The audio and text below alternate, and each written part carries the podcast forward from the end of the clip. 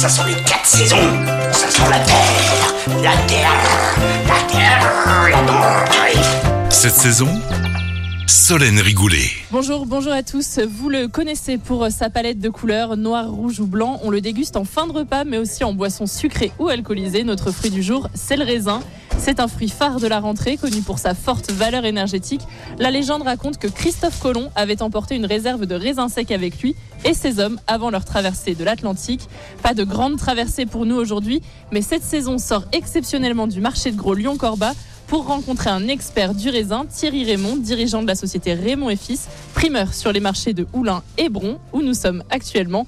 Bonjour Thierry Raymond. Bonjour Solène. Alors parlez-nous des variétés phares de raisins, celles que l'on trouve en ce moment sur nos marchés. Alors en ce moment, évidemment, on va trouver les raisins euh, français, avec le muscat qui est un raisin noir, qui est très sucré, qui est un raisin où il y a des pépins, évidemment. Et nous avons également le chasselas qui lui est un raisin blanc, légèrement plus petit, qu'il faut acheter bien doré pour qu'il ait, euh, ait tout, tout son sucre et toute sa saveur.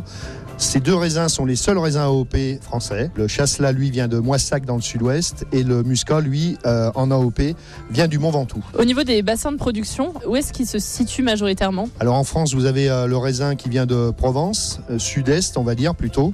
Euh, où vous avez tous les muscats, euh, notamment qui viennent du sud-est. Pour les raisins qui sont un petit peu plus blancs, on va dire, ça vient plutôt du sud-ouest, Bah, particulièrement le chasselas dont on vient de parler, qui lui vient de Moissac. Vous avez le, le raisin italien en ce moment, l'Italia, qui est très sucré. Il faut le choisir avec plutôt avec des gros grains et plutôt assez doré. Et au niveau de la couleur, c'est vrai que ça colore nos étals, le raisin. Est-ce que ça influe sur le goût du fruit Alors ça influe légèrement sur le goût du fruit, mais contrairement à ce qu'on pourrait penser peut-être, le raisin noir n'est pas vraiment plus sucré qu'un blanc. Quels sont vos meilleurs conseils pour choisir euh, les bons produits? Mon premier conseil pour choisir tous les produits que l'on veut acheter en fruits et légumes, c'est de venir chez un bon primeur. Et donc, les meilleurs primeurs, ils sont sur les marchés.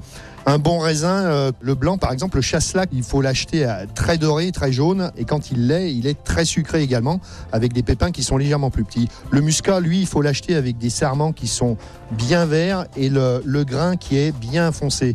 C'est-à-dire que plus le bleu est foncé, plus il sera extra en bouche et, et donc euh, très sucré. voilà. Et on voit là devant nous qu'ils ont toujours cette petite pellicule euh, un peu euh, blanche. C'est important? C'est important, oui, parce que ça veut dire qu'il est fraîchement ramassé. Merci Thierry Raymond d'avoir été avec nous sur Lyon Première. Quelques chiffres pour terminer. Plus de 45 000 tonnes de raisins sont produites chaque année en France. Et nous, on se retrouve la semaine prochaine avec un autre produit de saison. Cette saison, avec le marché de gros Lyon-Corba, expert en saveur, expert en fraîcheur. À retrouver en podcast sur l'appli Lyon Première et sur lyonpremière.fr.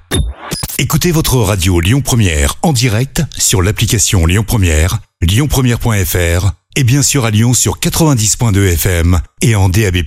Lyon Première